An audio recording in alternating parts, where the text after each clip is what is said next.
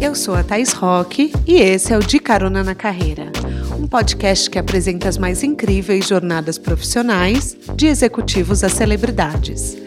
Juntos, nós vamos passear pelos caminhos percorridos por pessoas de sucesso e eu vou te mostrar que o impossível é só uma questão de ponto de vista. Vamos embora? Caroneiros, semana passada não teve episódio porque, como vocês podem ver pela minha voz, eu estava um pouco doente e ainda estou. Mas essa semana eu não ia deixar de gravar. Tô aqui para vocês porque caroneiro que é caroneiro não abandona o carro, entendeu? Então vamos lá, vamos para abertura. Só tenha um pouco de paciência com a minha voz, porque vida de mãe, né? Pega as viroses da filha. Então vamos embora. Ela é uma daquelas pessoas que assim, começaram na internet quando tudo aqui era mato pioneira na blogosfera de moda, a Camila Coutinho Musa começou a criação de conteúdo há 16 anos. Ela marcou presença em praticamente todas as plataformas surgidas desde então. Twitter, Instagram, YouTube e ao longo desse tempo todo de muito trabalho, ela também consolidou sua marca no mundo offline. Além de conhecida como influenciadora, ela se posicionou como uma empreendedora talentosa. Assim, o Garotas Estúpidas, nome do blog dela lá de 2007, deu origem a empresas como a GE Beauty, marcas de cuidado para o cabelo. E para quem não conhece ainda, já é uma coisa muito legal, porque os produtos que ela oferece dá para personalizar o shampoo de acordo com a sua necessidade do dia a dia muito bom, né? Porque eu vou querer falar um pouco mais disso. Eu achei inovador pra caramba. A Camila também é autora do livro Estúpida Eu. Ela tem dois TED Talks, tá na frente do podcast Stupid Talks e sempre inventando algo novo para desbravar. Não é à toa que ela entrou para a lista de prestígio Forbes 30 Under 30. E vambora pegar essa carona? Apertem os cintos que a estrada da Camila já começou.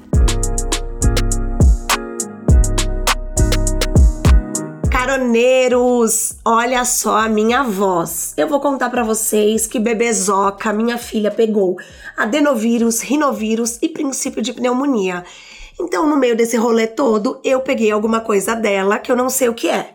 Mas eu não ia deixar de gravar com essa convidada mais do que especial. Eu falei, gente, essa gravação tá marcada há mais de um mês. Eu que não vou desmarcar. Então, vocês já sabem na abertura quem é. Eu já falei. E, eu quero dar as boas-vindas para Camila maravilhosa. Quer dar um oi para os nossos caroneiros? Ah, eu que estou muito feliz de estar aqui. Muito obrigada pelo convite. Muito boa ideia do seu podcast de falar sobre os bastidores e as coisas que ninguém vê, né? Eu acho que é um serviço você trazer essa pauta com esse viés, sabe? Porque a gente só vê o outro lado, só vê a coisa pronta, né? Só vê, só vê assim as pingas, né? Ninguém vê os tombos. É. Exato.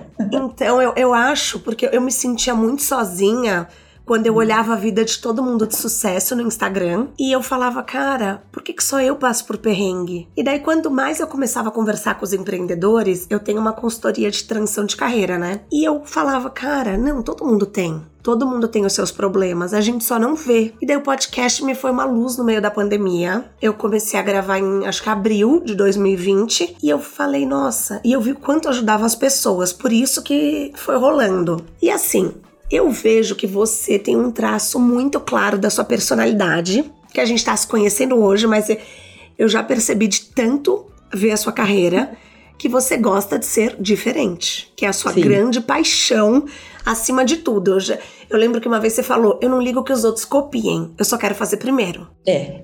E eu amo isso em você porque porque é uma coisa que assim, tudo bem, gente, tem espaço para todo mundo. Você tem muito disso, né? Você não fica, ah, isso é meu, você não tem posse, né? Das suas ideias. É, eu acho que porque o ambiente da internet, ele não tem isso, não tem dono de nada, não tem não existe isso. E se você fica muito apegado, é, ah, eu fiz isso, mas me copiaram, não sei o quê, fica gastando energia ali naquilo, você fica preso ali num ego de aquela ideia foi minha, aquilo é meu, e você deixa de criar coisas novas, e a internet não é sobre passado, né? Ela, é, ela é sobre o que vem depois, é sobre futuro, sobre se reinventar, etc. Então, eu sou muito movida a desafio e a me superar e, e trazer coisas novas, formatos novos, mais do que qualquer coisa. Eu acho que é, é o que me tira do sabe? É o que me move. Acho que empreendedor, no geral, tem essa, essa loucura na cabeça, né? De querer sempre fazer coisas diferentes. Então,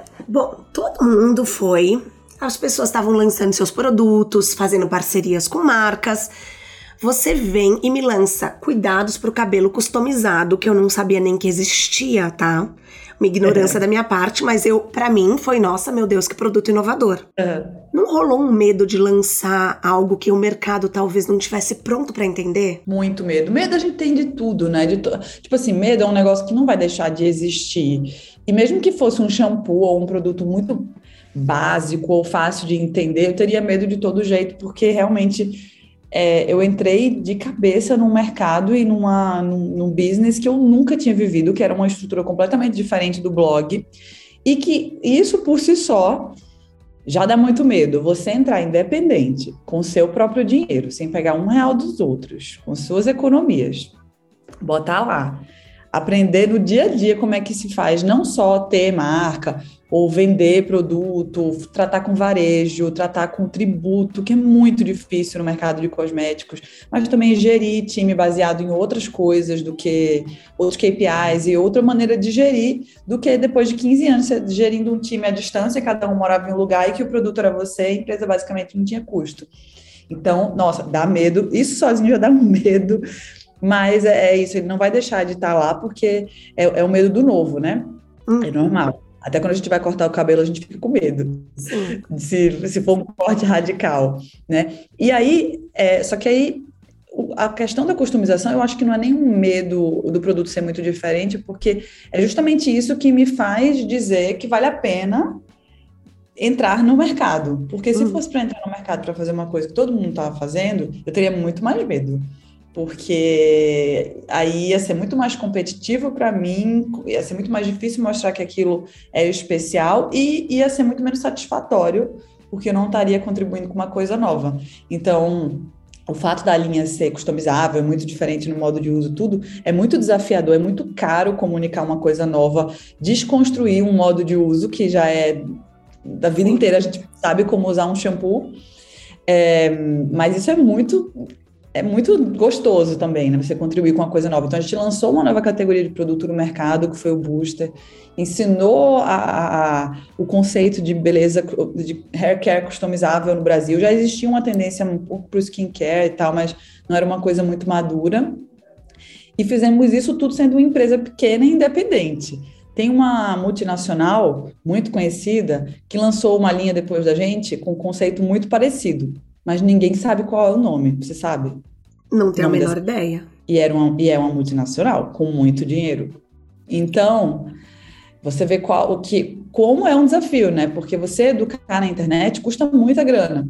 Então, talvez se eu não existisse Camila Blogueira de graça na jogada, eu não teria coragem de fazer uma marca com tanto educacional envolvido. Mas, enfim, acho que respondendo a sua pergunta, o fato do produto ser diferente, ele me anima mais do que dá medo. Me, dá, me deu muito mais medo entrar num negócio novo para mim, que eu conhecia pouco, e de maneira independente, do que do que o produto ser diferente, porque eu confio muito no produto. Você sabe que eu conversei com as fundadoras da Pentes de calcinha absorvente aqui no podcast e elas falaram que é uma responsabilidade você lançar uma categoria de produto, porque a barra tem que estar tá lá em cima, porque se a pessoa não gostar, ela não usa nunca mais. Então ela não vai pro outro, ela já fala, ah, isso aí não funciona para mim. E eu fiquei muito Exatamente. impressionada, eu falei, nossa, é uma, é uma baita ser primeriane é uma baita responsabilidade, né? Exato, porque depois você leva a categoria que você inventou para o buraco ou você vai ser copiado, fato. Vai ter gente atrás de você, porque, né? E aí é onde entra essa história de você estar tá sempre se reinventando, inovando, etc. Porque você, a ideia ela tem cada vez menos dono, né? Hoje em dia. É, eu conheço as meninas da Pentes, elas são muito gente boa. Elas muito, são muito, muito legais. Muito, é. E é bem isso que elas falaram mesmo, é uma resposta. Mas, ao mesmo tempo, se você faz com excelência, você se destaca no mercado, né? E o nicho é um negócio muito massa hoje em dia. Tipo, eu dei uma entrevista semana passada que a pessoa perguntou de market share. Eu uhum. falei que eu não olho para market share, porque eu não tô... A G-Beauty, ela não nasceu para competir com market share de gigantes, porque ela é uma marca nicho, ela é uma marca que entra em conversas específicas. Então a gente está muito olhando muito mais para o lado da inovação do que de, de market share, sabe? Mas eu vi que você não pensava em abrir uma marca. Uhum. E só que esse é um movimento muito grande entre as influencers, até porque ninguém mais quer depender só de uma plataforma. É, existe a coisa da sua imagem tá vinculada, então é, eu, eu sempre pergunto aqui: você fica 24 horas sem postar? E tem muita gente que me fala não. Eu fico. Você fica, né? Eu vi que você falou numa entrevista que você pegou um ano novo e deletou o aplicativo. Uhum, eu deleto, eu sempre tive esse hábito de deletar durante a semana, um dia, sabe? Sempre tive. Agora menos. Mas no final do ano eu puxei o fio da puxei o fio da tomada entre aspas do, de social media de tudo e falei vou me dar 20 dias sem olhar Instagram. Dei tchau, gente, beijo até ano que vem, porque eu tava assim à beira de umas de pifar, de um burnout. Muita coisa, é, muita coisa aconteceu no final do ano. E eu acho que as pessoas falam muito de burnout e óbvio que tem pessoas que chegam num nível de burnout, que trabalham para outras pessoas, etc., que não tem tanto controle assim, né, da rotina delas, das demandas. Existe uma realidade da CLT que o burnout não está no seu controle tanto. Porém, existe o burnout da PJ e da empreendedora, que é um burnout que, que você tem que ser muito guardiã do seu bem-estar também, porque no fim do dia, quando você vai reparar, a gente às vezes é o que mais cobra da gente mesmo, né? Não, nós somos quer... nossos piores advogados. A gente Vamos é doida, porque com uhum. rede social a gente fica olhando. Gente, juro, eu trabalho com isso há 15 anos e nem a gente escapa dessa coisa da comparação. É porque é muito é muito sofisticada a maneira que a, a rede social brinca com a nossa cabeça. Né? Então, mesmo que você tenha muita clareza de pensamento, que você tenha participado da construção disso, que eu participei, você ainda cai na armadilha de olhar e falar, ah, mas eu deveria estar fazendo mais, mas olha isso, eu poderia estar fazendo isso. Então, é muito de você ser vigia disso e colocar os limites. Então, eu, a marca G Beauty foi criada para ser muito maior que eu. Só que ela ainda depende muito de mim. Claro. E aí, essa decisão no final do ano de falar 20 dias off, ela reflete no faturamento da G Beauty. Mas não existe também, como eu falei, se Camila tem um piriri, vai fazer o quê? Entendeu? As marcas. Então, assim, eu preciso cuidar de mim, independente de qualquer coisa. Então, eu, eu faço as coisas de vez em quando. Uh, e eu acho que é importante fazer antes de você pifar, porque depois que você pifa, né? É muito ruim você chegar Mas é um limite. autocuidado que uhum. muita gente, por CPJ, não se permite, porque eu falo para as pessoas, se as pessoas falam para mim assim, ah, eu vou empreender para ficar mais com os meus filhos. Eu falo, gente, mas você trabalha muito mais sendo empreendedora. Você trabalha 14 horas por dia, porque quando, assim, no CLT, larga a caneta, larga a caneta, acabou. Tira 30 dias de férias e quando você é uma empreendedora, muitas vezes você não tem essa opção. É um autocuidado muito grande, só que ele é raro, Camila. Não é, não é todo mundo que se permite e se sente no direito de né? É, porque são, são muitos fatores aí. Eu tô falando de um lugar de muito privilégio, de um lugar Sim. que eu. Há, há 15 anos trabalhando com isso, eu tenho minhas reservas, eu tenho uma estabilidade financeira, eu tenho uma estabilidade de vida. Então, tipo, é, eu posso me dar ao luxo de fazer certas coisas, de escolher certos trabalhos, de priorizar minha saúde. Eu entendo que tem gente que é autônomo e é PJ e não está no momento de vida que pode fazer essa escolha. Então, são, é o fator financeiro, que você precisa de dinheiro para sobreviver e, e, quem é autônomo não tem uma estabilidade de todo mês receber um salário. Uhum. E também existe o outro lado que é a cobrança, a autocobrança. E aí, às vezes, os dois estão juntos. Aí, meu Deus do céu, que loucura, né? Mas assim, eu acho que eu, eu tenho uma coisa de impor limite que ninguém vai colocar por você. E você se, se olhar, se cuidar, porque às vezes a pessoa, tipo, ah, vou pegar mais um job, vou pegar mais um trabalho, não posso perder. E aí trabalha sábado e domingo. É, mas assim, é, eu lembro de. Eu sou muito fã das Kardashians, tá? É. Muito, assim. Eu, eu, a minha caneca, aliás, se você ver, tá escrito. Eu vi. What would What Kim do? Kim do? Amei, é, amei. eu tô um pouco no nível extremo às vezes. Quero mandar um beijo para minha amiga Helena Bordon, que me apresentou aqui em Kardashian, me levou num evento como assistente pessoal dela. Foi muito fofa. Graças a Deus, Helena, obrigada. É, e daí, eu, eu, lembro de um desfile da Balmain que a Kylie era a estrela do desfile. E ela passou mal, teve uma dor de garganta e não foi. Uhum. E daí a grande discussão no episódio era porque a Kim falava: Olha, tipo, eu nunca faria uma coisa dessas. E a mãe desesperada, a Kris Jenner desesperada, e a Kim falando: Meu, mesmo doente eu vou. Mesmo que eu tenha que sair do hospital tomando soro na veia, eu vou. E a Kylie não passou por cima dela. E eu achei aquilo muito interessante, porque assim, quantas vezes as pessoas pegam e falam: não, isso é, isso é mais importante do que eu, um job é mais importante do que eu. Em momento algum, mais do que a sua saúde, né? Não deveria ser. É, eu acho que o termômetro é só quem sabe é quem tá passando, porque tá o problema é aquilo. Claro. É tipo, tem gente que, ah, falando, sei lá, eu vi o João, sabe o cantor João? Sei. Ele postou algum desabafo que todos os artistas sofrem do mesmo problema, né? Todo mundo quer óbvio, trabalhar com o que ama e ter fama, mas eu acho que no dia a dia, quando você chega na dinâmica do dia a dia da fama, é muito sofrido e as pessoas só sabem disso vivendo. Que é você estar tá na estrada todo o tempo, você ter mais dificuldade de formar laços com as pessoas, você não ter rotina, você tá sempre sendo cobrado para dar o seu melhor, obviamente, porque o seu fã quer ver o seu melhor, e nem todo dia você está num dia bom. Várias coisas. Todos os, os famosos têm esse mesmo problema, que é super Faz todo sentido.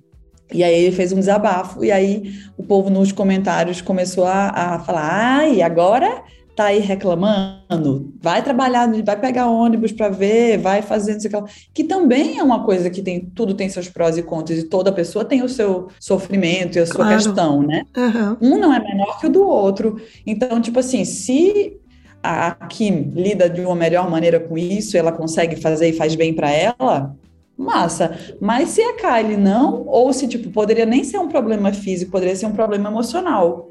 E aí a Kim poderia dizer que, que é bobagem? Quem tem o direito de dizer que é bobagem, sabe? Acho que cada um sabe onde o sapato aperta e, e, e quando é a hora de dar o seu limite. Eu já fiz isso uma vez, uma vez só, de uma época que eu tava muito, mas eu morava em Recife ainda faz muito tempo, exausta, podre, podre, podre, podre, podre. E aí tinha algum evento que mudou de data, e aí, eu juro, eu pensei assim, eu não consigo ir, gente, eu tô esgotada, eu não tenho mais um real de energia para dar. Não tenho. Então, assim, eu vou ter que mudar a data. E aí foi o fuzuê, a pessoa da marca ficou chateada, claro, era uma marca que não era tão grande, então estava com tudo organizado, mas eu não tinha condições de ir, e aí mudamos, e aí eu fui, dei o meu melhor, como sempre, dou. Sim. Tudo que eu tenho eu dou. É, mas naquela hora eu não tinha. Então, para alguns poderia parecer bobagem, mas só a gente sabe. Só a gente né? sabe. Bom, e você nem pensava em abrir uma marca. E isso não. me gera uma dúvida você tem a credibilidade, você tem o público fiel, muito fiel, e você não pensava em fazer esse movimento. Por que não? Porque, ó, na época que eu lancei já tinha muita gente que tinha marca. A própria Helena já tinha, que eu amo por sinal, a Helena é demais. Amica. Ela já tinha, ela já tinha roupa e já tinha óculos. A Mica já tinha, a Lala Rude já tinha, muita gente já tinha. E eu só abri, eu não sei se você viu em alguma das minhas entrevistas sobre a marca, porque eu fui plagiada. Eu vi, pessoa. fiquei passada, eu entrei até no processo para ler. Fiquei babado, passada, viu? babado. É. Mas aí deu tudo certo tal, pipi. Só que aí nesse processo eu falei, ai, eu Não, mas calma aí, vamos contar, vamos contar para quem tá, tá ouvindo. Tá bom, beleza. Eu vou voltar um pouco. Eu não tinha vontade de ter marca minha, porque tudo que a gente falou antes, confusão, não é fácil, é tipo assim, muito investimento, muito mais complexo o modelo de negócio, muito mais risco, é, coordenar fornecedor. É muito. Gente, é outro bicho, sabe? Meu modelo de negócio de influenciadora, delícia cremosa fácil de fazer, fácil de administrar, alta rentabilidade. Tem os contras também, que é apoiado na minha imagem, etc. Mas eu já tinha alguns planos com relação a isso. Então, ter produto físico era uma coisa que eu não estava muito afim de me meter. É, e aí eu estava fazendo collab, sempre assinei coleção para marcas grandes, então eu já satisfazia esse meu desejo com a Ering, com a Riachuelo, com a Dumont, com a Corella, estava tranquilo. Mas aí, depois que esse, esse moço me plagiou e fez uma linha com o nome do Garota Estúpida, que já estava super grande, eu descobri porque eu leio todas as directs das minhas, da galera que fala comigo, né? Eu não gosto de falar seguidora, no leitor, não sei, eu acho que são, sei lá, minhas amigas virtuais. E elas falaram assim: Isso é seu, isso é seu, porque estava na Beauty Fair. E aí eu falei: Não, gente, não é meu. Obrigada, vou investigar. Tava muito grande já. E aí, no processo de tirar do mercado, que inclusive eu fiquei três anos guardando mais de quase um milhão de reais em produto. Eu tive que pagar um galpão por três anos para armazenar os produtos que eu não podia destruir, porque a justiça não me deixava destruir. Você tá Olha brincando? Bom, sério. É, enfim, aí eu falei, quer saber? Eu acho que eu vou pegar isso aqui e vou fazer do jeito que eu acredito. E aí eu fui investigar todos os fornecedores do cara, só que nada dava para aproveitar, porque o produto, enfim, tem que fazer uma coisa não testada em animais, clean, com embalagem reciclável, não era nada disso, então eu tive que começar do zero. E aí comecei a fazer pesquisa, comecei a desbravar mesmo, porque era um mundo completamente novo para mim. Aprendi muito, todo dia eu aprendo, é, todo dia eu aprendo um negócio novo, é um MBA, assim, ter marca. Então, basicamente é isso, tipo, até hoje, depois que todo mundo começou a abrir marca, eu acho que é um movimento que só vai aumentar, uhum. pelo fato que a gente comentou um pouco antes, que é, se você tem um blogueiro free, uma celebridade free, uma pessoa, né, diminui muito o seu CAC, você consegue fazer coisas de que muitas vezes podem viabilizar a marca, porque você tem uma marca nativa digital, hoje em dia, não é esse mar de flores que o povo fala aí na internet, não. Tem muita gente vendendo empreendedorismo como a solução de todos os problemas, ter produto físico, no caso. Você pode empreender uhum. de várias maneiras. Eu já me senti uma empreendedora antes da G Beauty, muito antes, desde que eu lancei o blog. Mas é, ter produto físico é babado, porque já passou a época áurea que ads você anunciava e vendia. O CAC está altíssimo. Você chegar nas pessoas, você vender o seu produto, é, envolve muita coisa. Então, eu vejo muita gente vendendo, tipo, ah, influenciadores criem suas marcas. Não, não. O buraco é bem mais embaixo, sabe? É, e essa é uma questão de todas as marcas nativas digitais. Está se falando muito nisso, de como viabilizar, porque, é, é assim como tudo em rede social, as marcas grandes estão chegando com tudo, estão botando verba tudo no digital é, o engajamento, o alcance cada vez mais escasso dos influenciadores e tudo, então tá difícil chegar no consumidor. É, então não é tão fácil quanto parece. Ainda mais no Brasil, né? Uhum. Questões tributárias, em cosméticos, bem, bem específico. É, os, os, impostos variam a cada estado. É um. É babado. Então, assim, não, é, é uma decisão que você tem que querer muito, sabe? Porque é muito fácil você assinar um produto e deixar o resto com gigantes. Tem muita gente que só assina, né? Que também é super válido. Acho massa, também fiz isso por muito tempo. Mas a decisão de ser dona de todos os processos. É, e o pior, assim, você tem que averiguar fornecedor para ver se o trabalho dentro dos fornecedores é, é uma condição boa para os empregados, você tem para os funcionários, você tem que ver um monte de coisa. Não é apenas contratar, você tem que ver o ambiente que você está entrando, as pessoas com quem. Porque a pessoa vai usar o seu nome também, ela vai falar, eu sou fornecedor da GE. Então, e, ele também vai usar isso no, no selo dele, né, de aprovação. E a, às vezes a gente não pensa que é toda uma cadeia que, assim, também tem ruptura de mercado, e aí, ruptura de estoque, como que isso funciona. Eu ouvi dizer que tem uma leva agora de pessoas lançando marcas só para se chamar de empreendedores por exemplo. Gente. É. Você já ouviu isso? Todo dia. Todo dia, jura, gente. Eu fico chocada, porque assim, não, não importa. Ai, assim, é, é babado. Não, não, pede, não pede assim uma grande leva de produção chega uhum. e lança para falar sou empreendedor e tenho uma marca, mas não importa se a marca tá vendendo 10 ou se tá vendendo 100. Você vai vender curso online, vai vender fórmula pronta, vai vender solução, entendeu? Uhum. O produto de verdade não é o produto, o produto é o curso, o produto é o é o publi, o produto é outra coisa. Gente, eu fico chocada. É, a gente tá vivendo num mundo fake it until you make it. Tipo é. assim, tem muita coisa que não é verdade, sabe? É, e é isso. Pessoas, e, e, olha, funciona, viu? Tem muita gente que repete tanto a história que o entorno é, pega como verdade, e aí você vai só alavancando, porque aí as pessoas acreditam, aí você chama uma pessoa que de fato tem credibilidade, experiência para falar com você, e aí todo mundo vê que aquela pessoa está se envolvendo com você, e aí te dá mais credibilidade, e até que vira verdade. É, verdade, né? Sempre existiu isso, né? Com fala, fala, fala até que vira verdade. Mas é, a internet ela dá essa ferramenta para você construir a história que você quiser. E isso, eu não tô me. Tipo, existem níveis de, de, de contar a história. É óbvio que se você entra no meu Instagram hoje, é, tudo que eu postei lá foi com algum objetivo, óbvio. Uhum. É, isso, querendo ou não, é uma construção de narrativa sobre como as pessoas vão, eh, vão me enxergar, né? Hoje em dia eu falo muito mais abertamente sobre muita coisa porque eu estou muito mais confortável comigo e, enfim, mas não tem como você postar sem pensar na intenção daquele post, porque, né? Não faria sentido. Só que aí tem gente que usa isso num nível muito acima de realmente construir uma nova realidade que não diz respeito e que acaba que vira realidade e vira um produto. Mas eu discordo dessa coisa do tribunal. Eu não acho que as pessoas são canceladas. Hoje em dia, essa coisa é uma coisa momentânea, porque as pessoas com a internet se conectam, sejam pessoas que se conectem por coisas legais, ou por coisas idiotas, ou por preconceitos idiotas, ou por uhum. é, coisas feias, e que a gente não se orgulha da humanidade. Existem os dois lados. As pessoas se conectam por coisas em comum. E aí sempre vai existir alguém que concorda.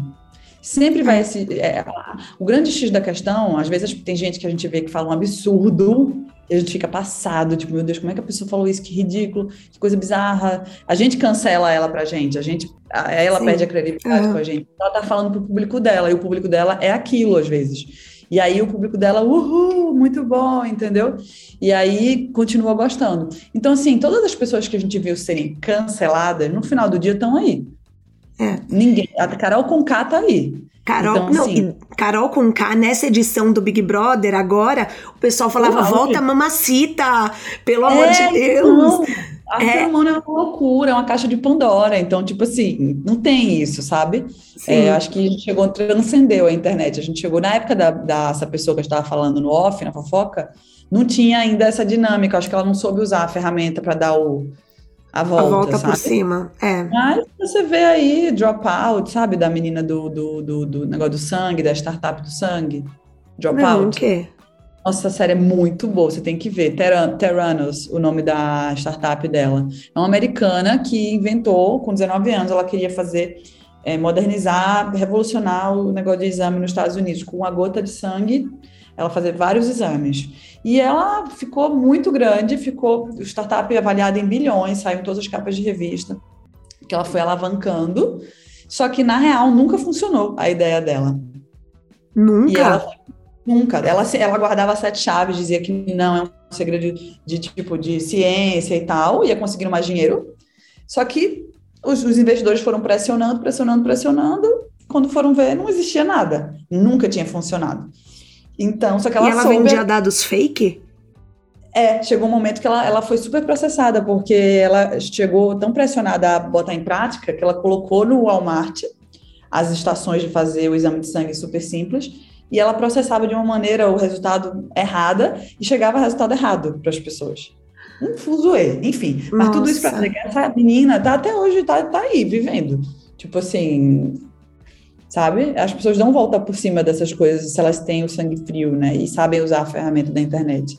É bem assustador. É, eu entrevistei o Pedro Torinho aqui pro podcast. É. não sei se você conhece o Pedro. E ele falou que as pessoas, que hoje as pessoas são canceladas, só que uhum. você tem que ter um movimento, você tem que assumir que você errou e você uhum. tem que uhum. fazer algo para educar as pessoas para que elas não cometam os mesmos erros que você. E eu achei isso muito interessante porque é, realmente pode ser uma possibilidade de educação para as pessoas. É, porque querendo ou não, ninguém tá, tá protegido disso, né? A gente fala Sim. merda todo tempo, a gente, tipo, é falho, a gente, enfim, foi criado num sistema que não dá para, as pessoas têm mania de achar que dá para virar todas as chaves de um dia para o outro, sabe? Não, a gente tá aprendendo. Então, tipo assim, é muito difícil a gente, não sei quantos anos você tem, eu tenho 34. 35. De fazer conceitos que a gente aprendeu Sim. mais de três décadas ouvindo aquilo. Óbvio que a gente está num lugar muito melhor do que há cinco anos atrás. Isso está, graças a Deus, andando muito rápido. Mas a gente é falho. Então, assim, eu acho que é, é muito sobre como lidar com as coisas que acontecem, sabe? Porque tudo é reversível. É, eu vi uma entrevista sua que você falou assim que ninguém lembra dos nossos fracassos. E eu achei isso muito interessante porque a gente acha que quando o fracasso acontece estão os holofotes todos virados pra gente, né? Então a gente acha que a gente é. é rainha do mundo, o mundo gira em torno do nosso umbigo e tá todo mundo vendo o fracasso. E na real, o flop, o fracasso, é algo que todo mundo vive. todo dia, pelo menos uma vez por mês. Por isso que eu amo o tema, né, pro podcast. E, e, é e é assim, e você fala, gente, é verdade. Ninguém fica reparando tanto em mim, né? A gente tem uma, uma ilusão de que é alecrim dourado, né? É que todo mundo tá assim, parando a vida para acompanhar a gente, né? A gente. mas acho que não, as pessoas elas percebem, elas olham assim, eventualmente, mas dois segundos depois tem outra coisa para prestar atenção, e isso vale também para as conquistas. Entende? É. Tipo, beleza, você, claro, tem uma reputação, tem credibilidade a construir, tem uma história a construir, e isso é um acúmulo de acontecimentos. A reputação ela funciona para o bem ou para o mal. Óbvio que se você ficar errando e fazendo muita besteira, a sua reputação vai ser construída em cima desses fatos. Então, provavelmente hum. pode ser que seja uma reputação negativa. E do mesmo lado, positivo, né? Você é uma máquina de fazer sucesso, você consegue esconder os seus fracassos, tipo assim, entende? Mas ao mesmo tempo, se é uma, uma coisa de cada um, tipo assim, não é definitivo. Então, se você está tentando acertar, está fazendo suas coisas, você dá uma errada, dá uma flopada, um projeto não dá certo, você não vai ficar marcado para sempre com aquilo, Sim. né? Então, Tem algum projeto seu que já flopou e que você pode dividir com a gente? Já, eu tive uma loja virtual, até coloquei no livro, na época que eu comecei o blog, acho que eu tinha uns dois anos de blog, por aí. E aí eu inventei de fazer uma loja virtual, porque eu fazia faculdade de moda, e eu tinha várias amigas muito talentosas que já tinham marca. E aí eu falei, ai, ah, gente, eu vou fazer um site. E aí eu comprei um, um tipo um... É, um carregamento, sei lá, de óculos. Eu selecionei os óculos, os modelos, eu comprei para poder revender, e aí eu ia botar as marcas das minhas amigas em consideração para vender. Só que aí os óculos chegaram todos errados, os modelos, tipo assim. Ah. E eu não tinha, a pessoa, tipo, sumiu. E eu coloquei as lá as roupas das minhas amigas, cheguei a vender e tudo, não, não, mas eu, eu fazia tudo sozinha. Então eu fazia tudo, desde subir as fotos, processar até, os pedidos. Até correios? Pacotar, correio, tudo. Doida, né? Doida. Meu Deus do céu, doida. Nossa, eu chorava de assim, eu tu também. Aí um dia eu falei, não, gente, pelo amor de Deus, vou fechar esse negócio aqui, tchau, não vou fingir que nem existiu. Tem muita coisa que vai acontecendo. Ninguém nem lembra, né? É, você nem vê. Nem lembra, nem lembra. Você começou quando era tudo mato, o primeiro hum. blog de moda brasileiro. E eu sei que você não tinha um grande plano traçado, porque a gente nem sabia o que seria a internet, né? Só que eu já ouvi algumas fofocas, todas fofocas do bem, que você foi em agências de publicidade no começo aprender como se precificava os publis. É verdade? Super. Na verdade, não era nem publi, era banner. Lembra da época? Ah, tá. Do... Uhum. Quando os incas vendiam banner por impressão. Lembra? Era, nossa, faz muito tempo.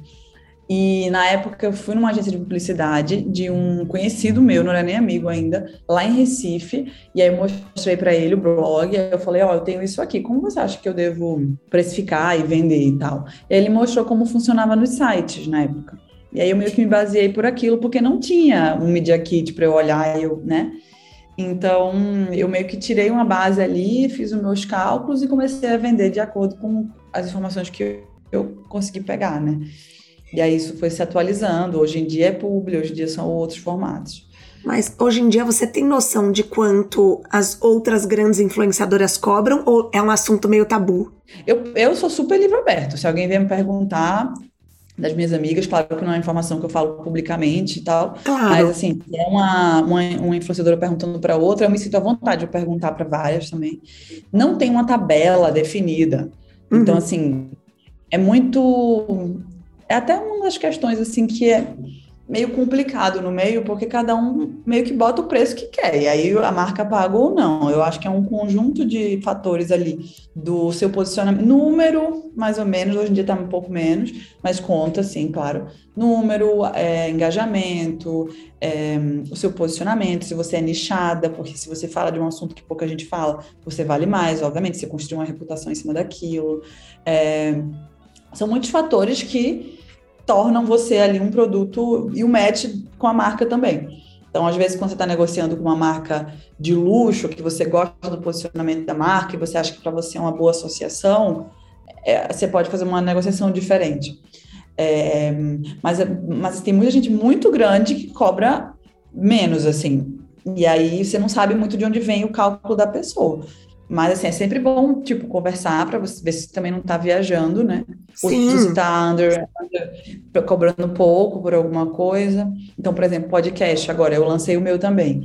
Então, eu não sabia que formatos eu poderia vender ali, como precificar os formatos, como é que funcionava. Então, aí você já começa a perguntar, é normal. Normal. E um outro, uma outra fofoca do bem que eu ouvi, que você no final do ano em Recife fazia para fornecedor, parceiro comerciais, uma sessão de cinema e que você dava esse agrado. E eu nunca vi uma influencer fazer isso. Você fazia?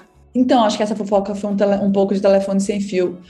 Mas eu não, não fazia, tô até lembrando se eu fiz, eu não lembro. Não, nunca fiz para clientes, mas eu sempre dei presente, presentinho, tipo assim, agradecendo ao ano, é, mando flores no aniversário. O negócio do cinema foi porque quando eu vi que fizemos o Camivic Take New York, Tá. A gente fez uma ativação, talvez seja essa mistura das fofocas, que a gente levou todas as leitoras que se inscreveram para assistir o primeiro episódio no cinema. Foi muito legal. Que legal! Bem massa. Eu adoro fazer essas coisas. Às vezes as pessoas nem lembram, assim, são coisas diferentes, assim, mas até eu esqueço. Tanta coisa que a gente já fez. Mas o que a gente fez foi, foi isso, nessa época do Camivic. Mas é, é óbvio que, e cada vez mais eu quero, tipo assim, é, eu tenho um tratamento e um convívio muito próximo com os meus anunciantes, eu converso, troco ideia, etc., para ver a maneira que eu, melhor que eu posso entregar. Então a gente tenta profissionalizar isso ao máximo mesmo. É, eu converso, eu converso sempre com, com muito influenciador e é, a Renata Vanzeto veio aqui e ela falou que ela tinha muita dificuldade de liberdade criativa com os publis. Uhum. Que muitas vezes os anunciantes davam uma ideia que ela falava, não vai funcionar. Como que é isso para você? Ah, eu acho que a gente só tem a ganhar.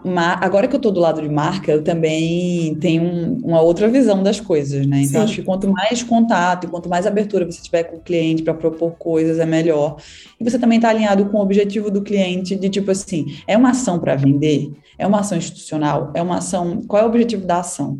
Né? Isso é muito importante você trocar. E você comprar a briga do seu cliente. Tipo assim, eu, eu tento que o meu cliente, eu quero que, se é para vender, eu quero saber os números, eu quero saber como pode ser melhor. Eu tenho contratos assim mais a longo prazo que às vezes vem o brief que eu acho super ok, eu sigo, eu falo, putz, no próximo eu acho que a gente deveria fazer de outra maneira, porque vai vender mais, acho que fica mais natural. Então, essa troca é muito rica para a marca também. E eu acho que é muito questão de, querendo ou não, por mais que a gente fale muito de marketing de influência hoje em dia, é uma coisa que ela não é, ela é, ela é meio nova, assim, não tem muita regra e muita coisa que está se construindo, tudo foi se construindo fazendo, né, de ética, de tudo. Já tropeçamos muito no mercado, o mercado já discutiu muito ponto, né, mas eu acho que, tipo, tudo, se, se você não sugerir, se você não propor, se você não trouxer, você vai continuar só recebendo, né, então, por exemplo, se uma marca está desalinhada com as coisas que eu acredito, etc., eu já devolvi dinheiro de ações, já, tipo, cancelei contrato, porque eu chegou num ponto que eu falei, putz, não está muito a ver com o meu discurso, então é, eu acho que vale a pena você colocar a sua contribuição ali no criativo. É, eu vi que você procura as marcas que você ama para falar, para ficar mais natural, né? Para falar, olha, eu já tô falando de vocês naturalmente. Então, bora fazer uma parceria. E eu acho legal a gente falar disso aqui porque muita gente tem vergonha de dar a cara a tapa. Como que funciona? Nesse sentido, eu acho muito natural, assim. Mas talvez porque eu já tenha relação com as marcas. Mas acho que eu até vejo gente, às vezes, me manda direct falando, ah, eu uso muito G-Beauty, influenciadores, etc. E a gente acaba criando ali, desenvolvendo uma relação. É, mas eu acho que é natural, por exemplo, Pura Vida é um dos exemplos. Eu sempre usei muitos produtos deles e eu, eu posto as coisas sem ganhar dinheiro, tá? As ah. dicas e tal, eu vou lá e, tipo, eu acho que faz parte, é legal, é legal para quem assiste também e, e, traz veracidade, uma relação também de veracidade ali. Não, eu não posto só coisa que eu ganho dinheiro. Então, eu já tinha citado eles e tal, e aí eu sou muito próxima do meu comercial, direcionei para que eles fossem lá fazer a prospecção. Eu falei, ah, eu uso muito. Será que eles não querem anunciar? Porque é a melhor dos mundos, né, para os dois lados.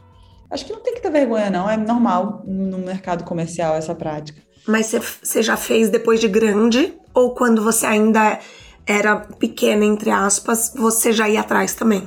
Já, já. Sempre fomos muito ativos em prospecção. Não só Jura? Uhum. A gente sempre criou muito projeto especial e foi atrás de patrocinador, desde sempre. Tipo assim, ah, tem uma ideia, quero viabilizar essa ideia, entende? Mas assim, cê, então você vai com a ideia da campanha estruturada? Por exemplo, o caso dos youtubers. Era uma loucura que eu tinha na minha cabeça, que hoje em dia todo mundo está fazendo com TikTok, a mansão dos TikTokers, etc. Até a Anitta fez com TikTok esses dias.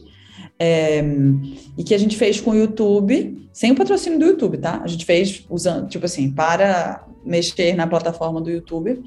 É, e aí, no primeira temporada, quem patrocinou foi a MAC, de maquiagem, e depois na segunda foi Head and Shoulders, e foi um projeto autoral que a gente foi lá é, buscar patrocínio. Eu vi no LinkedIn hoje um fato super curioso que existem mais influenciadores do que engenheiros. E eu acho que esse é o caminho porque você tem uma liberdade de ter um arroba e vender o que você quiser. Que dica você daria para quem quer começar agora? Nossa, essa pergunta tem tantas camadas e tantas coisas para falar, porque é, tem o, esse dado, tipo assim, eu não sei se ele mostra os dentistas que usam a. Porque o que é influenciador? Quem usa a ferramenta do, da rede social para promover algo, seja produto, serviço ou ele mesmo. Então, se você é um dermatologista e você usa o Instagram não diretamente para vender alguma coisa, mas para se vender como profissional da dermatologia, não sei nem como é a lei disso, mas enfim, é, você está sendo um, um dermato influenciador, um engenheiro influenciador, um economista influenciador, né? Então, existe, acho que até deve ser maior até uhum. esse, esse número aí. É, eu acho que tem, sempre vai ter espaço, é uma porteira aberta que nunca mais vai fechar, na minha opinião, acho muito difícil. Mas acho que a pessoa tem que analisar qual é o objetivo principal dela. Porque o que, que ela quer ser? Ela quer ser um influenciador de tal, de vender outros produtos, ou ela quer promover o que ela já faz, entende? Acho que não pode perder o core da coisa, claro que aproveitando as oportunidades e tudo, mas tem em mente no final do dia o que, que ela quer, porque eu vejo que tem muita gente é, numa sinuca, assim, que fica, meu Deus, será que para eu poder ser arquiteta, eu tenho que ser influenciadora? Sim. Rola e essa dúvida, né? Rola, é, e aí tem, você gasta tanto tempo fazendo rios ou não sei o que lá, que talvez você não esteja se dedicando ao core do seu, do, do que você quer ser, né?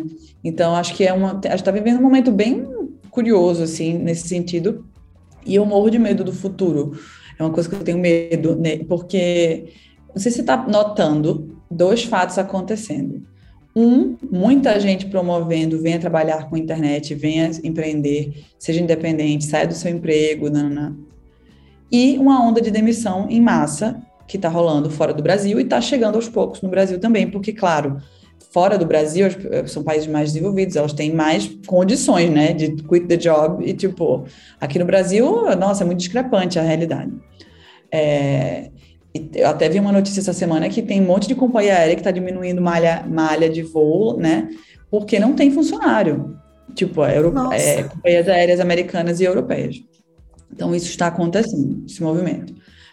Por quê? Hoje em dia você pode ganhar dinheiro no Instagram, no TikTok, seja postando ou indicando gente para né, seguir o TikTok, OnlyFans, juro. Tipo, tem muitas coisas acontecendo e essa, essa grande conversa sobre empreendedorismo, e seja dono da sua vida, que não é uma coisa fácil, também rolando. Então eu morro de medo, assim, para onde vai no futuro próximo de 10, 15 anos o mercado de trabalho, o quão hamster a gente vai ser. Acho que vai todo mundo ser funcionário da Amazon, da Apple, do Facebook, ou ser influenciador, ou, sabe? É, tá indo para um lugar meio Black Mirror nesse sentido, o mercado de trabalho. Eu não te respondi diretamente a pergunta, mas eu trouxe esse ponto de vista aí que eu que eu estou bem observando. É, mas eu também acho. É... Para começar, eu nunca achei que o Instagram fosse enfraquecer. Uhum. E hoje eu já olho e falo: caramba, TikTok tá dominando. O Instagram ah. mudou o feed deles. Então eles, eles agora são uma plataforma de vídeo. Então, uhum é muito louco essas reviravoltas que, que os aplicativos trazem. Então, assim, tinha gente que ganhava muito dinheiro com o Snapchat e acabou. É. Isso é assustador. Eu que sou uma pessoa muito metódica, nossa Uhum. senhora. Você ainda gosta de novidade. Eu, nossa senhora. Cansa, viu? Você já leu o livro do Yuval Harari? 21 Não. lições. Eu falo pra todo mundo desse livro, tem que ler. É tipo assim, guia de sobrevivência. Ele fala exatamente. O melhor capítulo pra mim é quando fala de mercado de trabalho. Como vai mudar. E, tipo, disso, que nem todo mundo. É muito difícil essa adaptação, essa reinvenção. É muito cansativa e demanda muita energia. E que nem todo mundo está preparado para esse ciclo contínuo de reinvenção. E de, tipo assim, não é nem mudar de emprego dentro da mesma área, é mudar de área várias vezes dentro de uma vida só. É. É um negócio que a gente está passando por muita mudança em Como mercado que de chama o trabalho. livro? É 21 lições para o século 21. É assim, incrível, tem que ler. Nossa. É porque eu olho, eu falo, meu Deus do céu, como mudou a dinâmica. Sim. Você gosta de TikTok? Gosto bastante. Tipo assim, eu, eu tive a grande oportunidade de ir na China em 2019, antes da pandemia, em novembro. Ou seja, né? Foi na Uhum. No último fiapo ali, 45 do segundo tempo, eu fui, fiquei lá quase 20 dias, fui no TikTok na época, conhecer, etc. Quando ninguém, quase ninguém usava no Brasil. Fui no Quai, que é o TikTok é, mais popular, inclusive lá e aqui no Brasil também é muito popular Uhum. em classe CD. É, e me interei do assunto. Na época eu fiz a minha conta, postei uma coisa ou outra e ganhei muito seguidor com a conta parada. No meio da pandemia eu tinha 100 mil seguidores sem fazer nada, porque o algoritmo continuava me entregando. É, e aí, mas eu por escolha, porque na época eu estava trabalhando muito no lançamento de G Beauty, eu decidi não me dedicar ao TikTok naquele momento. É, mas aí agora eu voltei a olhar porque é um algoritmo muito interessante, é um, um algoritmo fura bolha, né? É, total. Traz pessoas novas todo o tempo. E aí eu tô alimentando mais lá, tipo assim, pensando em conteúdos e tal, etc, até para G-Beauty também. Então, eu tô olhando bastante pro TikTok. E assim, é difícil eu estar, é, competir com a China, eles são muito pragmáticos, são, têm muito dinheiro, é, gastam muito dinheiro, que não era uma cultura do Instagram ou do Facebook, que é americano, dá incentivo de dinheiro para as pessoas trazerem mais usuário ou criarem certos tipos de conteúdo, nunca foi. E a China tem outro game, né? Uma vez eu vi você dizer que trabalhando com a internet, os players mudam o tempo inteiro. E que você tá sempre como aprendiz. Você nunca pode achar que você chegou ao topo. Só que, como uma pessoa na sua posição de influência não deslumbra com esse lugar que você já conquistou? Eu acho que são essas. Tudo isso que a gente falou até agora. Porque você tá lá, confortável, tudo, pum, rasteira. Rasteira no bom sentido, entendeu? Muda o jogo. Muda o jogo. Tipo assim, você. No mundo de hoje, você não consegue, nem que você queira, ficar confortável por muito tempo no mesmo lugar. E como eu tenho muito tempo, e eu acho que isso é muito positivo para mim, eu tenho 16 anos de, de carreira, é, e vi todas essas mudanças. Eu, eu nasci, eu comecei, nasci nesse mundo na época do Blogspot, na época do Fotolog, mais Blogspot, Fotolog era mais brincadeira de adolescente, mas era Blogspot e Orkut, então eu vivi todas as mudanças. Então isso te caleja, te deixa, tipo assim, te entende e te faz ter uma visão a longo prazo de que nada é definitivo, principalmente na internet e nesse nosso trabalho. Então, você está sempre é, é, é, no desconforto, você aprende a viver no desconforto nesse sentido.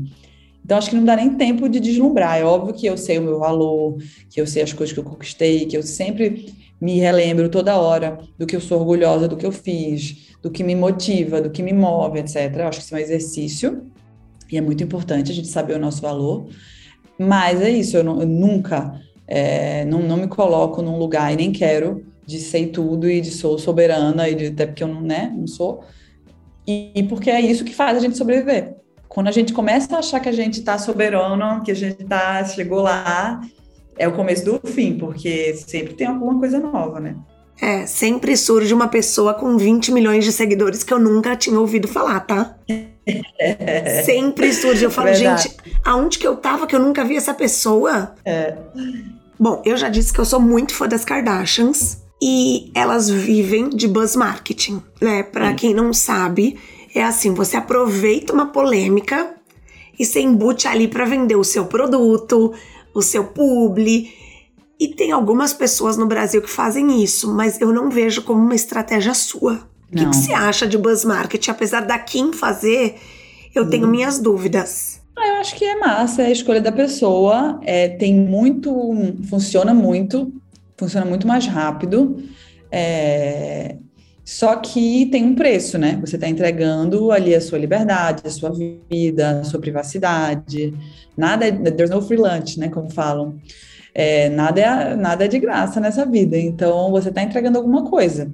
E aí você tem que sentir se você tem estômago para isso, se vale a pena para você, etc.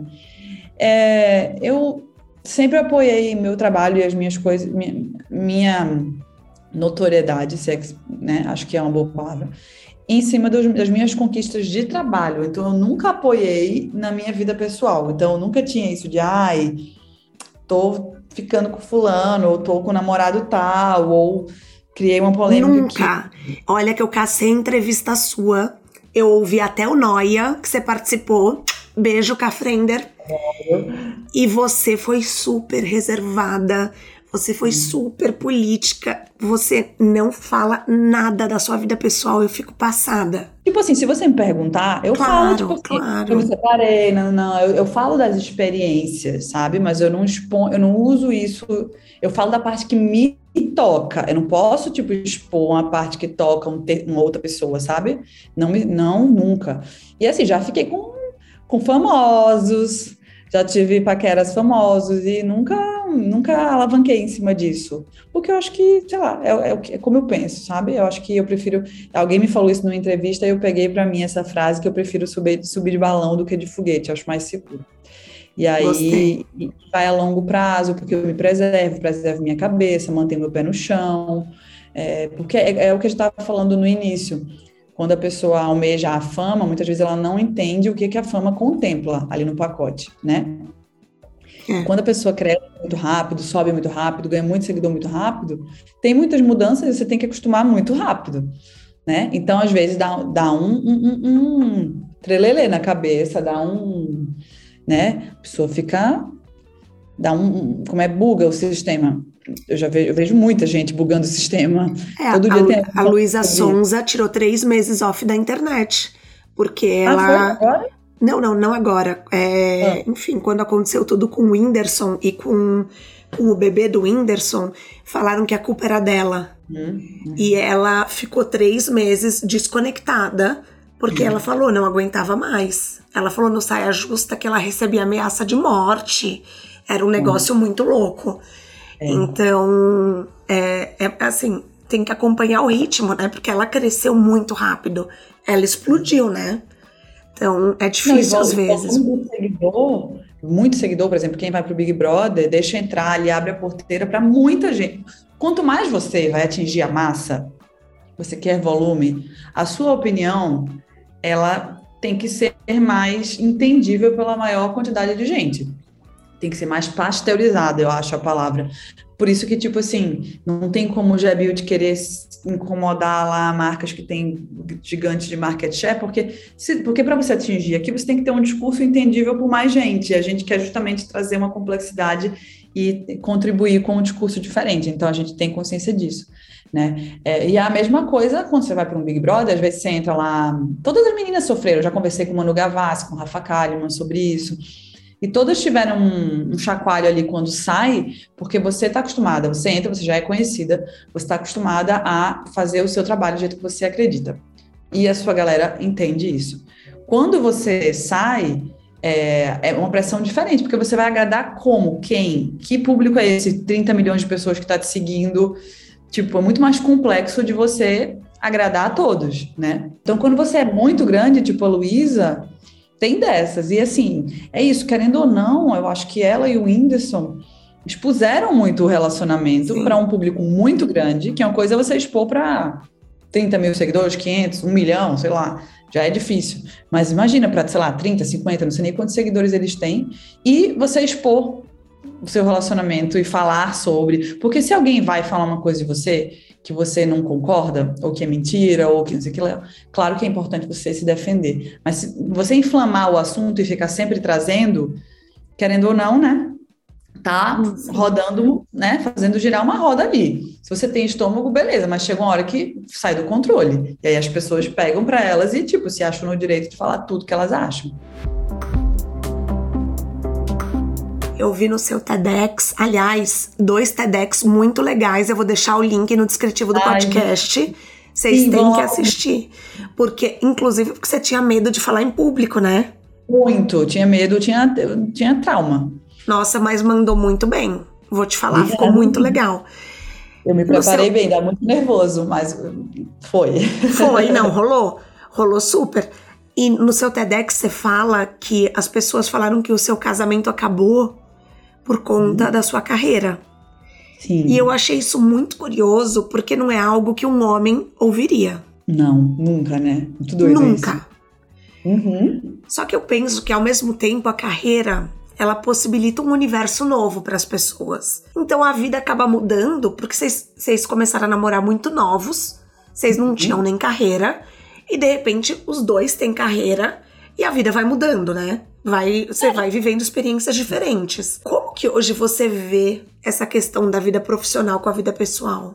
É que eu acho que na real, assim, por pontos. Eu acho que, principalmente no Nordeste, enfim, numa sociedade nossa que a gente sabe que é muito machista, até as mulheres têm pensamentos machistas também, porque, de novo, a gente cresceu no mesmo sistema, a gente não cresceu em sistemas diferentes dos homens, a gente cresceu interligados nesse, nesse, nesse sistema, então é super natural. É, que a gente ainda tenha esse resquício, né? Estamos melhorando.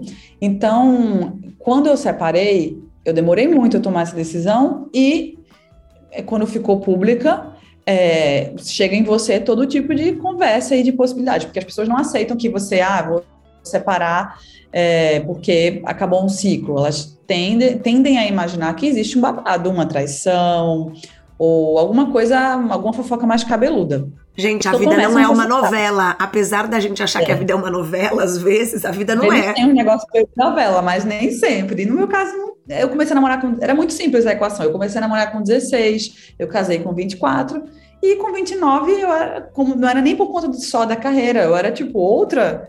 Era outra pessoa e encerrou ali um ciclo normal, que eu acho que talvez se não tivesse carreira envolvida, talvez também teria acabado. Então, assim, é, foi só um fator que as pessoas trouxeram para a conversa. Então, eu escutei tudo que chegava em mim, mas eu, eu sabia o que estava acontecendo. Então, eu não precisava discutir com a pessoa para desfazer o que ela estava pensando. Então, eu só reuni minha família, a família dele, e falei, gente, é só a opinião de vocês que importa. E é isso, gente. Qualquer dúvida, me perguntem. Mas Legal tá que você foi falar com a família dele, porque muita gente não faz isso. E, e fui separado. Óbvio que eu conversei 30 mil vezes com a minha família e até antes de tomar a decisão, o meu pai, muito também. E com a família dele depois, eu reuni todo mundo, que assim, acho que eu tinha intimidade, a mãe e cunhadas e tal, e conversamos. E óbvio que tiveram coisas que elas entenderam na hora, outras não, demoraram mais a entender, mas também cada um tem o seu tempo, não dá para não dá para cobrar. E aí hoje eu tô, tenho 34, sou muito mais madura do que quando eu tinha 10 anos tá atrás. Né? noiva, né? parabéns. Tô noiva, obrigada. 10 anos atrás eu era outra cabeça, do, da maturidade normal que a vida traz, tudo que você vive, todo desafio, toda dificuldade te traz mais maturidade. Então eu encaro tudo de uma maneira diferente, eu encaro o conceito de casamento de uma maneira diferente, eu encaro as expectativas de, de uma relação nesse sentido de uma maneira muito mais real. Acho que quando a gente nunca casou, nunca viveu, tem coisa que a gente faz que a gente não sabe nem porque a gente está fazendo. Tipo assim, casa na igreja, vestido tal, tem várias regras que você faz porque todo mundo faz. E hoje em dia, quando as pessoas me perguntam, ah, tá noiva, eu já estava me sentindo casada, porque a gente já mora junto. Mas aí, ah, tá noiva, etc. Vai fazer o quê? Festa tal. Gente, não sei ano que vem, né? Porque esse ano já não deve ter nem mais agenda, o povo tudo casando que estava guardado da pandemia. Uhum. Mas sem dúvida eu quero fazer uma coisa para a gente, muito menor, só para a família e talvez uma festa só para se divertir, sem frufru. Eu encaro de uma outra maneira. E eu acho que vida pessoal e profissional também, assim. Acho que a gente tem que estar tá com pessoas que veem o nosso valor, que dividem os sonhos da gente com a gente, que dividem os objetivos com a gente, dos dois lados, tanto da pessoa para comigo e comigo para a pessoa que se apoia. E aí, tipo, tendo isso organizado, a vida profissional e pessoal vai fazer sentido, porque vocês têm um projeto em comum e dentro desse projeto que se constrói junto, tem o bem-querer. Quando Sim. o amor é egoísta e você está numa relação egoísta e muitas vezes você entra nesse tipo de relação pelo simples fato de que o povo diz que você tem que ser casada e ter filhos até tal idade, você acaba entrando em roubada, e aí você acaba levando por, tipo, ai, varrendo para debaixo do tapete coisas muito óbvias, tipo assim, como é que você vai permitir um cara chegar para você e dizer que você não pode trabalhar se você quer trabalhar? Fazer isso porque não, ele não quer. E vice-versa, a mulher também. Acho que não é esse lugar. Relacionamento é para você ser feliz e evoluir, ser quem você quer. Não para o outro ter direito de te podar. Aí já é outra coisa. E o seu noivo é super reservado, né? Aliás, um beijo, Bila, que com certeza tá ouvindo esse episódio. Para quem não Sim. sabe, é, a, a, Camila tá noiva do irmão da Bila, que já teve aqui no podcast, a Maria Helena, a MH Studios. Então, adoro ela. Ah, é verdade. O podcast dela bombou. Bombou bombou. Então, e, e ele é um cara super reservado. E mesmo assim, ele fica ok com a sua carreira, com a exposição? Muitos, né? A gente nem estaria junto. Tipo assim, ele me conheceu de um jeito, eu conheci ele do jeito dele. A gente tem nossas qualidades, nossos defeitos, a gente, tipo, se ajuda. Tem muitas interseções que, tipo, ele me melhora, eu melhoro ele. Eu acho que essa é a grande magia da coisa, assim, sabe? E aí tem que respeitar as escolhas dos outros. Eu sou uma pessoa pública, mas não tão pública, como a gente falou, né? Eu falo das minhas coisas, mas não de tudo. Ele gosta disso também. É, e eu entendo que ele é uma pessoa discreta, que tem uma vida off, mas eventualmente ele também não se importa que eu, sei lá, estou num momento que, ah, posso postar, claro. Então, assim, admira. Admiração é um negócio que muito legal, né? Então, assim, eu admiro é ele, ele me admira essencial e acho que é muito natural. É porque, sei lá, acho que às vezes a gente se acostuma com um modelo ruim. Não sei explicar. Você tem essa sensação que às vezes, eu tipo assim, total. a gente eu, eu me sentia no começo, quando meus primeiros relacionamentos, eu achava tão legal alguém gostar de mim, hum. que eu me envolvia e eu falava, gente, essa pessoa gosta de mim, eu me sentia especial. E depois que eu ia ver se eu gostava da pessoa ou não, entendeu?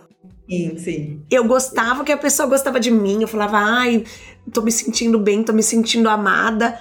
E aí eu saia com cara. Olha, eu já vivi relacionamento abusivo. Trolha, né? É, nossa senhora. Todo mundo. Uhum. De assim, do cara chegar e falar para mim: ninguém vai te querer, sorte que eu te quero. É, essa frase é um clássico, né, gente? Vamos aproveitar esse momento aqui é, não acreditem nessa frase, não acreditem, porque assim, isso só é de um cara muito inseguro de falar isso para você. Ele quer é te diminuir.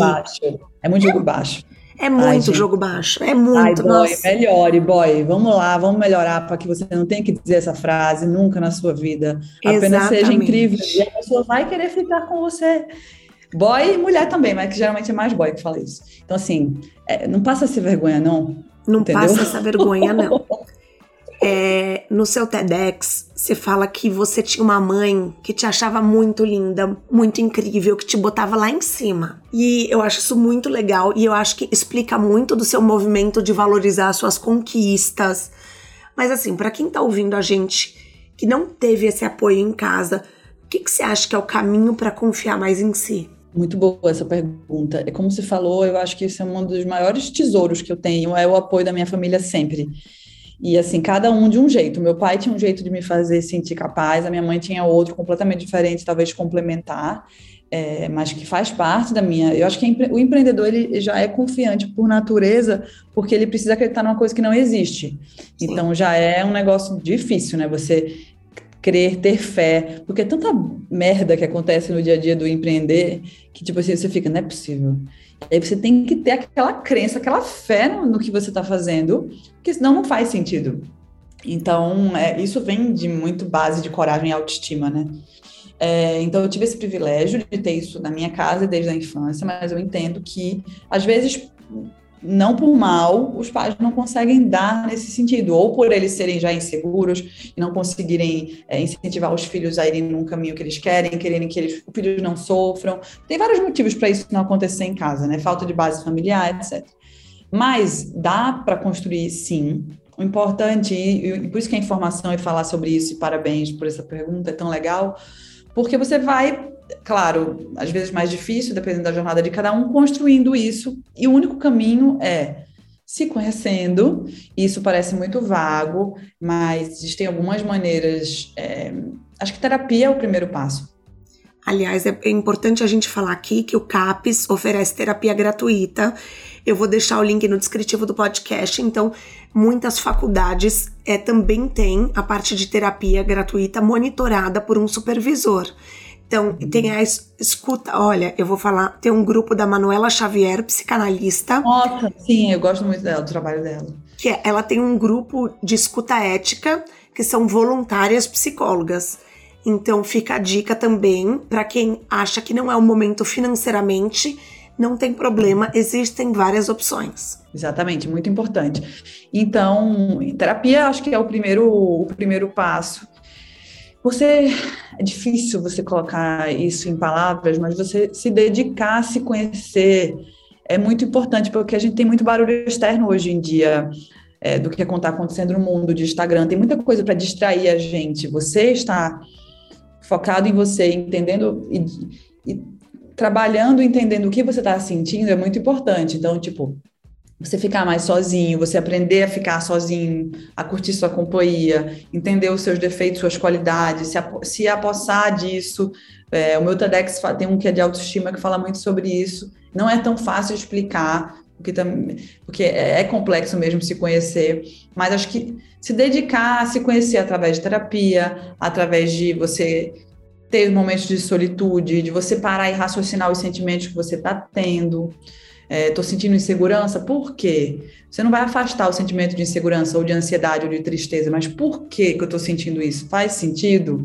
Conversar com amigos de confiança, se aproximar e deixar pessoas chegarem perto de você e ficarem é, que te querem bem, que fazem você ver de verdade você, não puxar para um lado negativo.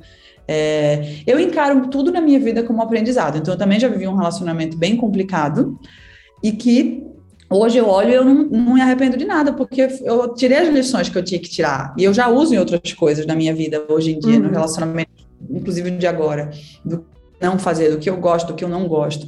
Então, eu acho que tu, não adianta querer atropelar, tudo é processo, mas se dedicar a se conhecer é o único caminho para construir e cultivar a sua autoestima. E a gente se conhece também muito através de relacionamentos, não só amorosos, mas de amizade, de família, essa troca em relacionamentos, ao se relacionar, te faz te enxergar, né? Tipo, nossa, esse é o meu defeito, essa é a minha qualidade, etc. E você é. se apossar desses conceitos. É interessante você falar isso, que uma vez eu li uma pesquisa falando que você é um mix das cinco pessoas que você mais convive. Hum. Então, eu acho que também fica a dica pra, pra caroneira, pro caroneiro, que assim, olhe se as pessoas ao seu redor te incentivam a crescer ou se elas te uhum. puxam para baixo. Porque se você tá o tempo inteiro com uma pessoa que fala essa frase que eu disse que eu ouvia, ninguém vai te querer, Nossa. dá graças a Deus que eu te quero. Então, se você escuta frases negativas constantemente das pessoas ao seu redor, cerque-se de pessoas mais positivas. Eu acho Sim. que assim, um olhar gentil pra gente é essencial.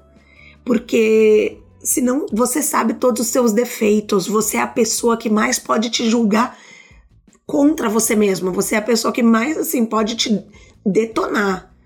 Não faça uhum. isso, seja assim, seja gentil, seja gentil e valorize as pequenas coisas.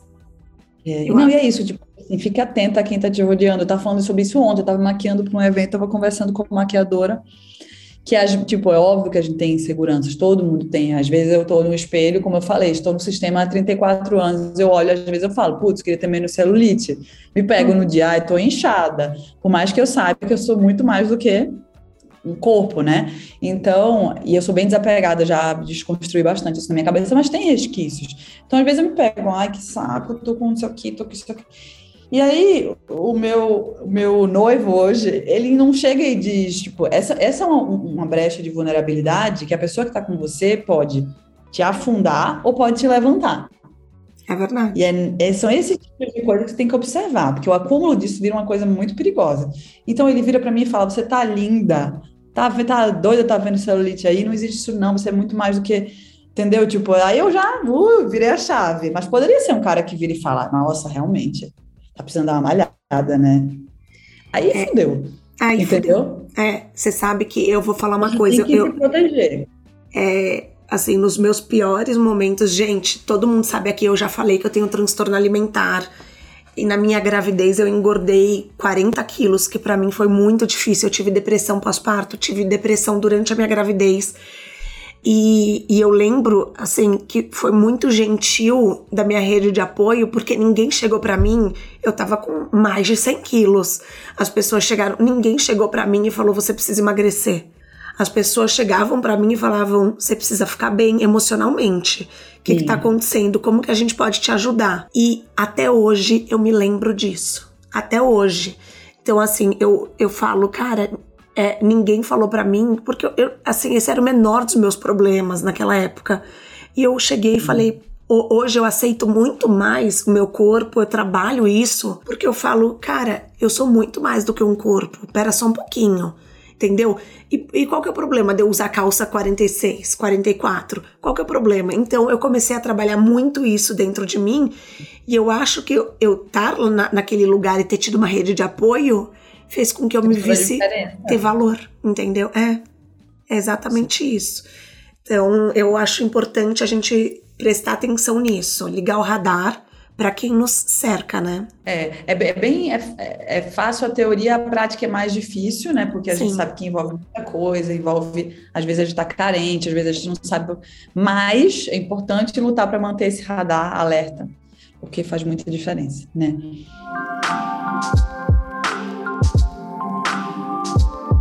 Tem uma pergunta que eu sempre faço aqui que eu não posso deixar de fazer para você, que é o que é sucesso para você? Ah, sucesso é trabalhar com o que eu amo, todos os dias, acordar e trabalhar com o que eu amo, que tem as coisas, toda outra profissão tem as coisas, ai, não gosto tanto disso, tem as coisas chatas, coisas legais. Mas, no geral, você poder trabalhar e pagar suas contas com o que você ama, para mim é muito sucesso, sabe? Você ter tempo e saúde mental para fazer também coisas que você gosta quando você não está trabalhando, isso é muito sucesso. Então, Sim. eu acho que é, ganhar dinheiro é bom, é muito bom é sucesso também, mas não é o único parâmetro, não é o único ponto de acompanhamento. Não vale ganhar um monte de dinheiro se você está infeliz ou se você não faz o que você uma coisa que te dá prazer, sabe? Então acho que o conceito de sucesso mudou muito. É muito sobre o que, os seus conceitos próprios de sucesso para muita gente, sei lá. Pode ser, ai, ganhar milhões e ter X carros na garagem e viajar para fora do Brasil dez vezes por ano e ter uma Birkin.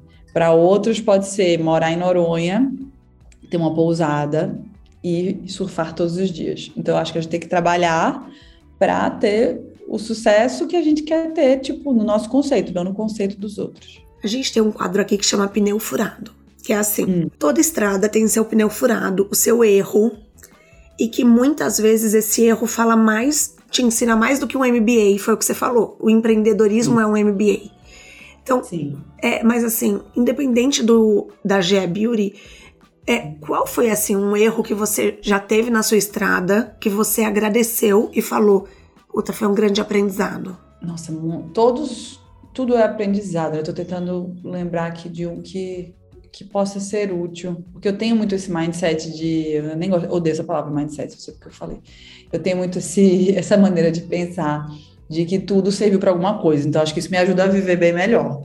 Porque às vezes acontece uma, uma, coisa ruim, aí eu, não, gente, certeza que Deus fez isso, porque vai vir, foi por um motivo.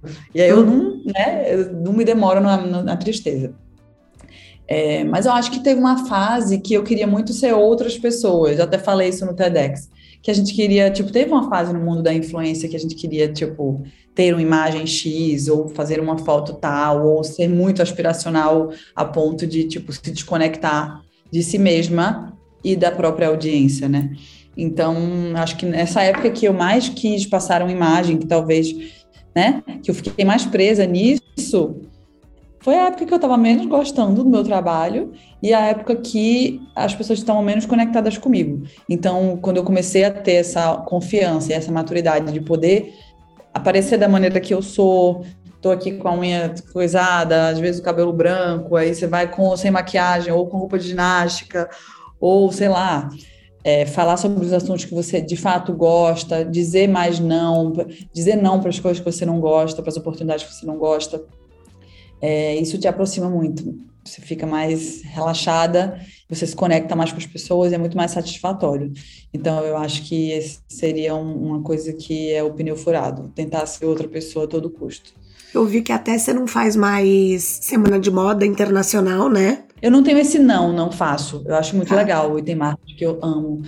É, mas eu antes tinha isso como uma obrigação, porque eu achava que se eu não fosse, era ruim para mim, etc. Então, tipo assim, chegava lá todo meio do duas vezes por ano, eu lá me organizava, etc, para poder fazer Fashion Week, fazer Cannes, fazer as coisas, né?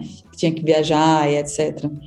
E porque eu achava que essa fórmula era uma fórmula que era isso, não tinha o que discutir. Então, você questionar o que. É isso que eu tô falando, parar, pausar e ter a clareza para dizer: isso está me fazendo bem, está me fazendo feliz? Será que não tem outra coisa que vai me fazer mais feliz? Gente, SXSW é muito mais a sua cara. É, e também não exclui o outro, entendeu? Sim. Tipo assim, ontem eu fui num evento de moda e foi super legal. Eu adoro me produzir, escolher a roupa, fazer foto, adoro. Mas tem outras coisas que são mais minha cara e que, tipo, me, me fazem mais única. Não é, eu não descobri o, a roda indo para o salto by salto, já existe há muito tempo, etc. Mas uma influenciadora de moda fazer, estar lá é uma quebra, né? É uma novidade. Sim. Então, isso me trouxe conhecimento, me trouxe valores diferentes, etc. Então, acho que é questionar, às vezes, o automático. Na sua mala de viagem, um livro, um filme, um TED Talk, um documentário que mudaram a sua vida e não precisa ser sobre carreira. Ah, esse livro que eu citei, até o meu namorado ele fica rindo. Tu fica explorando os livros que tu lê, né? Porque tu só fala desses livros. Maravilhoso.